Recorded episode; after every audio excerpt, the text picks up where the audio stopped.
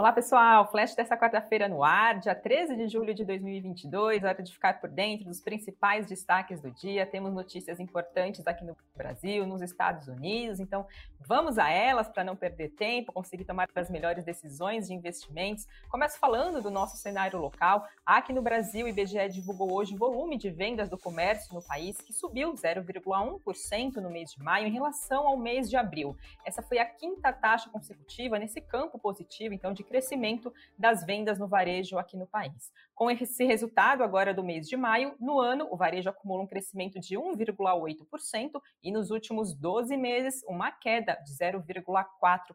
Apesar dessa, desse leve avanço né, na comparação de abril do mês de maio em relação ao mês de abril, o número veio bem abaixo das expectativas do mercado. Segundo a agência de notícias Reuters, era esperado uma alta de 1% e veio então um avanço de 0,1%. Entre as oito atividades que são pesquisadas pelo IBGE, seis delas tiveram taxas positivas agora no mês de maio, com destaque para livros, jornais, revistas e papelaria. Segundo o IBGE, esse resultado mostra um cenário de estabilidade na passagem do mês de abril para o mês de maio, mas apesar de vir por, pelo quinto resultado consecutivo positivo, as taxas ficaram decrescentes. Então, segundo o IBGE, foi observada uma retomada no comércio varejista, mas que vem de uma base baixa de comparação. Né? Então, a gente vê esse crescimento, mas com o decorrer dos meses, né, um crescimento cada vez mais fraco. Hoje, papéis de varejistas abriram o pregão, né? Logo na abertura do pregão estavam em queda, Magazine Luiza, Via, Americanas, e agora oscilam entre perdas e ganhos. Então, um dado é importante, né, para quem investe nesse setor, ficar de olho, então, né, sobre como que andam as vendas no varejo aqui no país. Falando agora do cenário internacional, teve notícia importante também por lá, foi divulgada nos Estados Unidos a inflação ao consumidor, que subiu 1,3% no mês de maio, é, depois de avançar 1% no mês de abril. Esse resultado veio acima das expectativas do mercado. É esperado um avanço de 1,1% e veio uma alta de 1,3%. Com esse resultado, então, agora desse mês, os até 12 meses, então até junho, né, a inflação no país saltou para 9,1%, sendo o maior avanço da inflação no país para esse mês desde o mês de novembro de 1981. A Levante Investimentos comentou mais cedo em um relatório divulgado na manhã de hoje que agora a inflação é mais de custo do que de demanda e que isso dificulta o combate da elevação dos preços lá no país, pois não basta, segundo eles, elevar os juros. É preciso atacar também, por exemplo, os gargalos na oferta de petróleo e também driblar as sanções que foram impostas pela Europa à Rússia após a invasão na Ucrânia, que a gente vem acompanhando, que está tá causando inflação no mundo, né, aumentando então os preços. E o que puxou essa alta né, da elevação da inflação por lá nos Estados Unidos foi preço de gasolina e também preço dos alimentos. Então, também outro dado bastante importante, né? Claro que inflação pesa para a decisão de política monetária dos Estados Unidos, que vem elevando a sua taxa básica de juros por lá.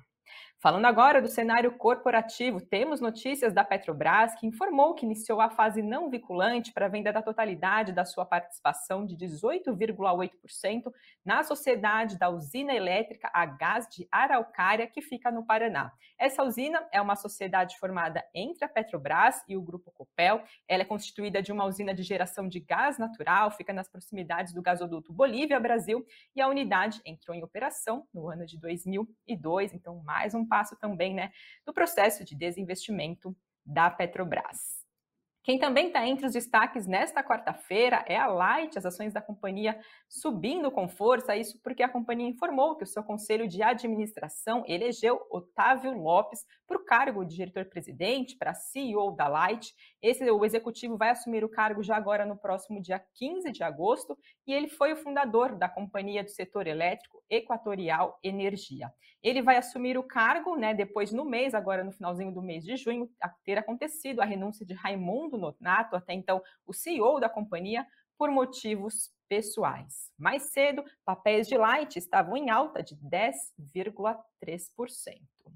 Falando agora de companhia do cenário exterior, a gente tem informação agora, né, o processo aí da novela entre Twitter e Elon Musk. O Twitter processou Elon Musk ontem por violar o acordo de 44 bilhões de dólares para compra da rede social pelo bilionário, e o Twitter também pediu que seja ordenada a conclusão desse negócio. Na sexta-feira, né, só relembrando o caso, o Elon Musk desistiu do acordo, alegando que o Twitter violou os termos ao não responder os pedidos de informações sobre contas falsas e spam na rede social. Então, ele suspendeu esse acordo e agora o Twitter, então, processou e quer que ele faça a conclusão desse processo.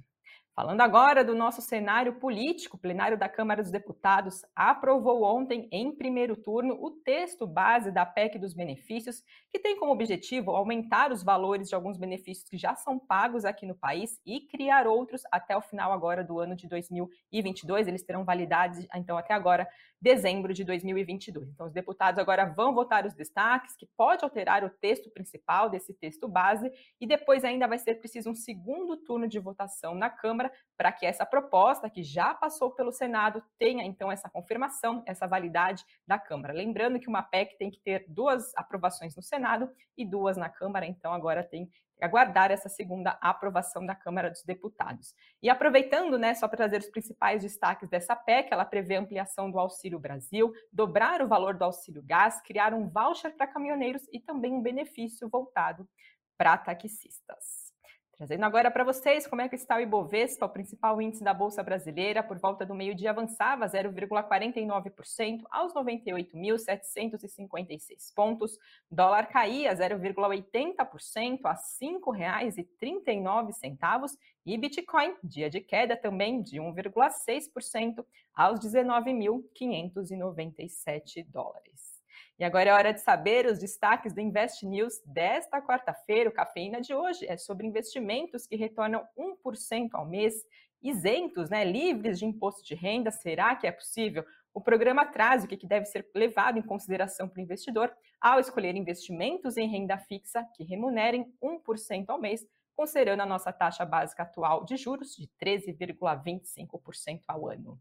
E no nosso site investnews.com.br. Érica Martim conversou com o CEO da AR, com o novo nome da marca reserva que foi comprada pela Arezo e tem todos os detalhes né, sobre os negócios então da marca. E claro, para vocês seguirem bem informados também, tem mais notícias no nosso site diariamente, a gente atualiza vocês os principais destaques do dia. E aqui na nossa programação do Invest News tem o boletim seis e meia da tarde, ao vivo, então fiquem ligados para seguirem bem informados. Esses são os principais destaques desta quarta-feira. Uma ótima tarde para vocês, pessoal, e até uma próxima.